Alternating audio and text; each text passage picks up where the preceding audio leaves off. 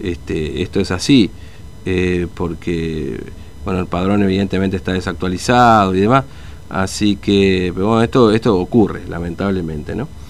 Eh, así que, pero lo hay que decir, lo que está bien este, está bien y me parece que lo que estaba pasando con la vacunación eh, e-, es importante, ¿no?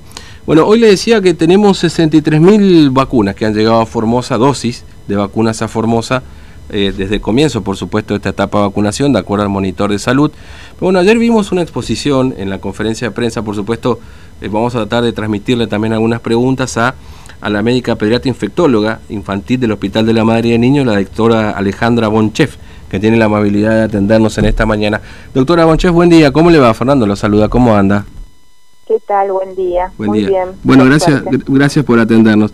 Eh, mire, hoy, más temprano estuvimos ahí en, una de las escuelas que estaba haciendo la vacunación. Este, usted ayer habló de tres vacunas que están aquí este, en Formosa. Eh, Sputnik, la Sputnik B, por supuesto, Sinopharm y Covishield, pero nos hablaron de la de AstraZeneca, que también se suma un poco a este cóctel de vacuna que tenemos, ¿no? Eh, sí, no, AstraZeneca y Covishield serían ah, claro, lo mismo, la misma, tiene razón.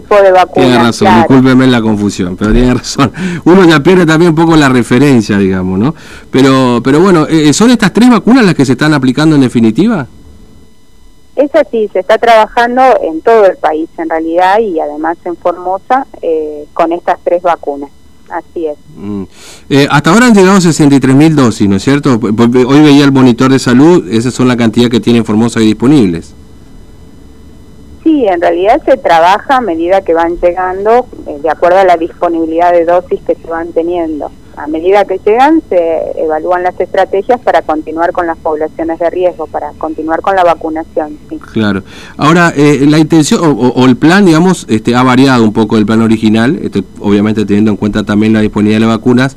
Eh, en tratar de aplicar la primera dosis a la mayor cantidad de personas posible, ¿no es cierto? Ese es el plan hoy y diferir un poco la segunda dosis.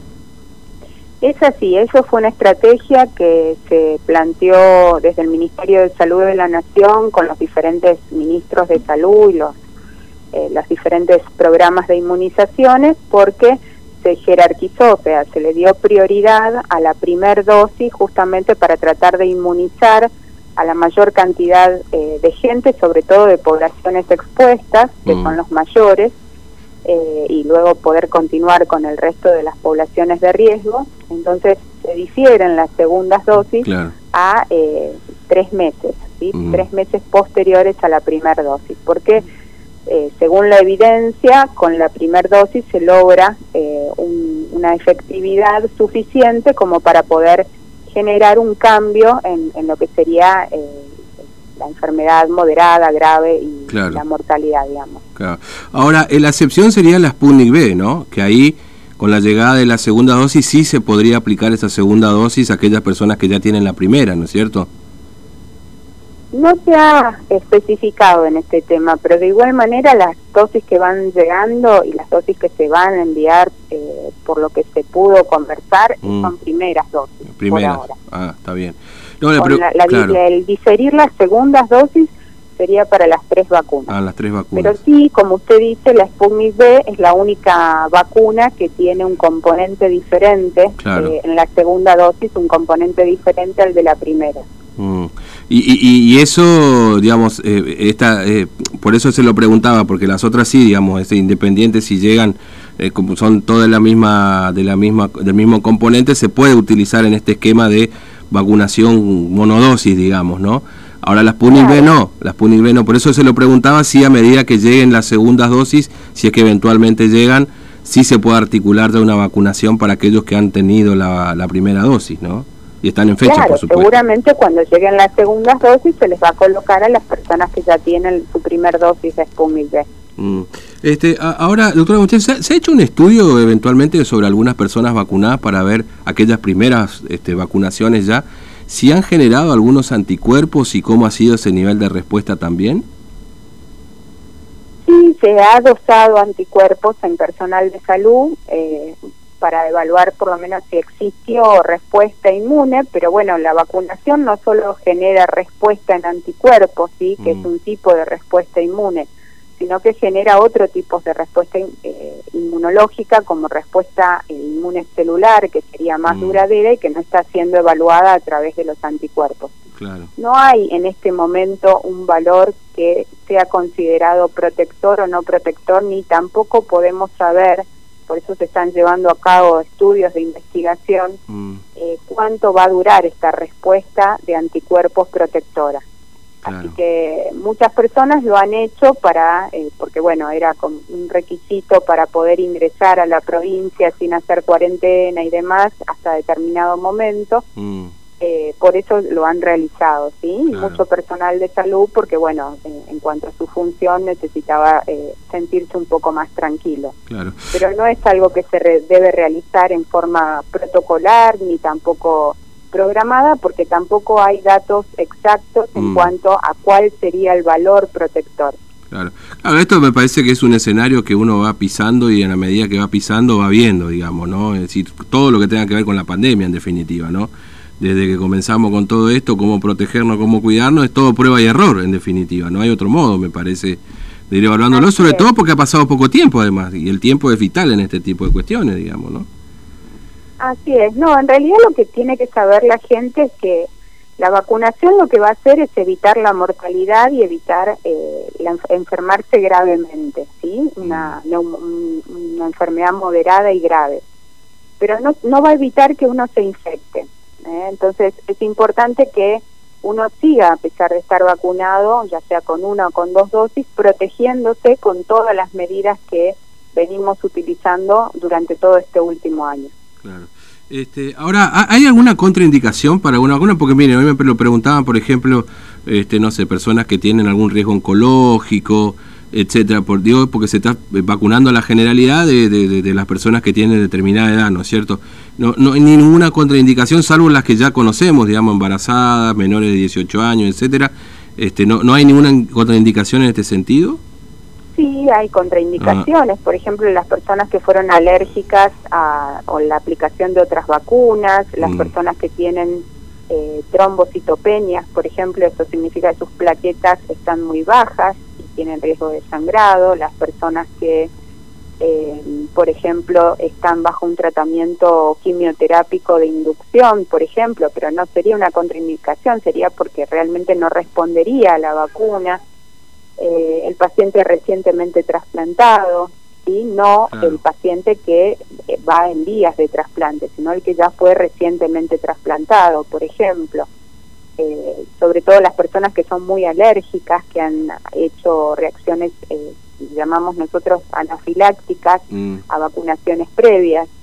¿Sí? Esas serían las contraindicaciones. Por eso es justamente que cuando se, el paciente, la persona se va a vacunar, se realiza un cuestionario para todo. Mm, ah, claro, entiendo. Y ahí se, hace la sugerencia o no. Ahora, ayer en el informe que usted daba, doctora Bonchef, ahí en el Consejo COVID, eh, eh, hay, un, detalle, digamos, porque usted mencionaba que eh, hubo embarazadas vacunadas y un lactante, digamos, no vacunado. ¿Qué pasó ahí? ¿Hubo un error?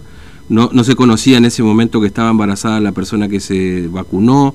¿Qué fue lo que ocurrió, digamos, para, para que se dé esa situación? Así es, cuando se inició la campaña de vacunación había personas, eh, iniciamos con personal de salud, claro. y había personas que desconocían su embarazo y se enteraron dos semanas más tarde eh, y ya habiendo sido vacunadas, de igual manera no hubo ningún inconveniente y mm. ahora eh, desde el Ministerio de Salud de la Nación, en los últimos lineamientos con respecto a estas vacunas, eh, hace una referencia de que no sería una contraindicación mm. eh, la vacunación tanto de la embarazada como de la mujer que está dando de mamar, justamente cuando el riesgo por su profesión, por su trabajo es mayor se infecta que por la vacunación. La vacunación en realidad no le haría mal, porque son vacunas que están inactivadas, no son vacunas vivas, atenuadas como las que se suelen contraindicar en la embarazada, sino que son inactivadas. Esto significa que está todo muerto, no hay un virus que pueda infectarlos.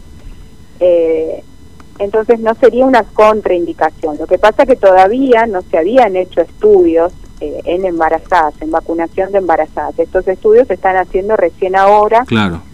Eh, con otro tipo de vacunas y están viendo que las mismas son muy bien toleradas. Inclusive en personal de salud hay muchas embarazadas mm. vacunadas en este momento, porque después de que se modificó ese lineamiento técnico, y mujeres que están dando eh, de mamar y no hubo ningún inconveniente. Claro, claro, sí, de todo también se procede a decir aquí. Eh, la última, doctora Monches, bueno, también mencionó el caso de, de personas que han fallecido y que han tenido la vacunación, en este caso la primera dosis también mencionó de cuatro casos. Eh, ¿Ahí qué, qué, pudo haber ocurrido? Digamos, por supuesto, además de, la, de ya del, del, del, arrastre, por supuesto, que puedan llegar a tener del estado de, salud con, o alguna este, situación previa de esos pacientes o de esas personas. Sí, eh, en el informe de ayer yo lo que planteé fueron 127 mm. eh, de las 53.959 dosis dadas. Eh, 127 personas tuvieron COVID, se mm. infectaron de COVID posterior a la vacunación. Sí. De estos, hubo cuatro personas que fallecieron después de haber recibido primeras dosis dentro mm. de los 20 días en promedio, de las cuatro, pero eran personas que tenían sus defensas muy comprometidas. Uno mm. para poder responder a la vacuna tiene que tener un sistema inmune medianamente eh, acorde, ¿sí? Eh, una de las personas estaba con cáncer, la otra persona tenía eh, un lupus que estaba con un tratamiento inmunosupresor, mm. eh, además sobre agregado había eh, otras comorbilidades, diabetes, hipertensión, problemas cardíacos.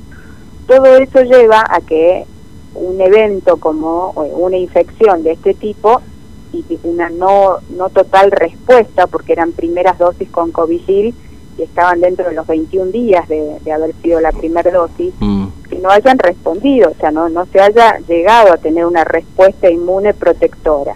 ¿eh?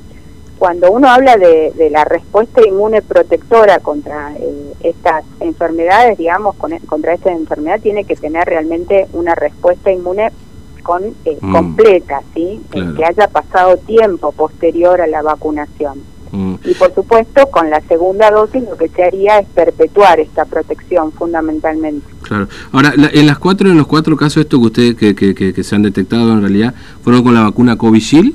Eh, los cuatro casos bueno. doctora Monchef, le agradezco mucho su tiempo, ha sido muy amable, gracias por... sí, dígame. Si, me permite, como conclusión, porque en realidad no es, eh, a ver, yo he escuchado cosas como no me vacuno si total no es así en realidad. Sí. mire, justamente, perdón que la interrumpa, mire, justamente hoy cuando estuvimos en alguna de las escuelas, se lo pregunté a la, a la ex concejal Denis si había gente que no se vacunaba y me dijo que sí, que había gente que no se quería vacunar, digamos, ¿no? No eran muchos los casos, pero que ocurría lamentablemente, ¿no? Que, bueno, no, en realidad lo que tienen que saber es que si uno se vacuna, se tiene que seguir cuidando igual. Sí. Eh, no es no me vacuno porque igual no me va a hacer nada, todo lo contrario ¿sí? es importante vacunarse, después completar la segunda dosis cuando corresponda, y se, pero seguir cuidándose en ese transcurso, usar el barbijo, tratar de evitar los, los aglomerados de gente, la higiene de manos, la ventilación de los ambientes, digamos. Esto es muy importante y es un estudio que se mm. presenta porque estamos estudiando el comportamiento de la población, pero esto está pasando eh, se está estudiando en todo el mundo, no solamente acá en Formosa, digamos. Y es importante saber que estas personas no llegaron a tiempo de generar una respuesta inmune protectora contra el virus y eh, las cuatro personas son de Clorinda, realmente es un área donde hay una circulación viral muy importante y fueron expuestas a esto, ¿sí? Hay que reforzar las medidas las medidas de seguridad. Por más que uno esté vacunado, no es motivo para relajamiento, ¿sí? Mm. Eso es lo que me, me interesa. Sí, eh, mire, justamente hoy hablábamos de eso, porque decíamos después, bueno, de la entrevista que habíamos, lo, decía yo, pues a veces es como una espada de doble filo, este, esto de la vacunación, ¿no? Porque es cierto lo que usted mencionaba de la protección y, y de lo que se pretende con esta vacunación, ¿no es cierto? Este, pero también hay mucha gente que se confía, ¿no? Dice, bueno, yo estoy vacunado y hago la vida normal, ¿no? Es así, es así. Yo creo que pasa por ese lado. No, es una falsa protección, ¿sí? Nos va a proteger para evitar la mortalidad, la enfermedad moderada y grave, es decir, entrar a una terapia intensiva. ¿eh? Pero no nos va a proteger para infectarnos. ¿eh? Podemos infectarnos y contagiar. Así que es muy importante seguir manteniendo las medidas de seguridad. Eh, ahora sí, doctora Bonches, muchas gracias, muy amable, gracias por atendernos. eh. Gracias a ustedes. Hasta luego, muy amable. Bueno, la doctora Alejandra Bonches, médica pediatra infectóloga del Hospital de la Madre y el Niño, ayer este, brindó una exposición ahí en el Consejo de Gobierno, me parecía interesante poder plantear algunas preguntas más también, porque ustedes seguramente las hacen porque como les decía hoy más temprano, seguramente tienen preguntas, por ahí a lo mejor algunos de ustedes que no se escucha ya tiene la edad, algunos me contaban ya se vacunaron, este y, y, bueno, esta, lo que tienen que saber los que ya se vacunaron y aquellos que no, o aquellos que tenemos por ahí nuestros viejos.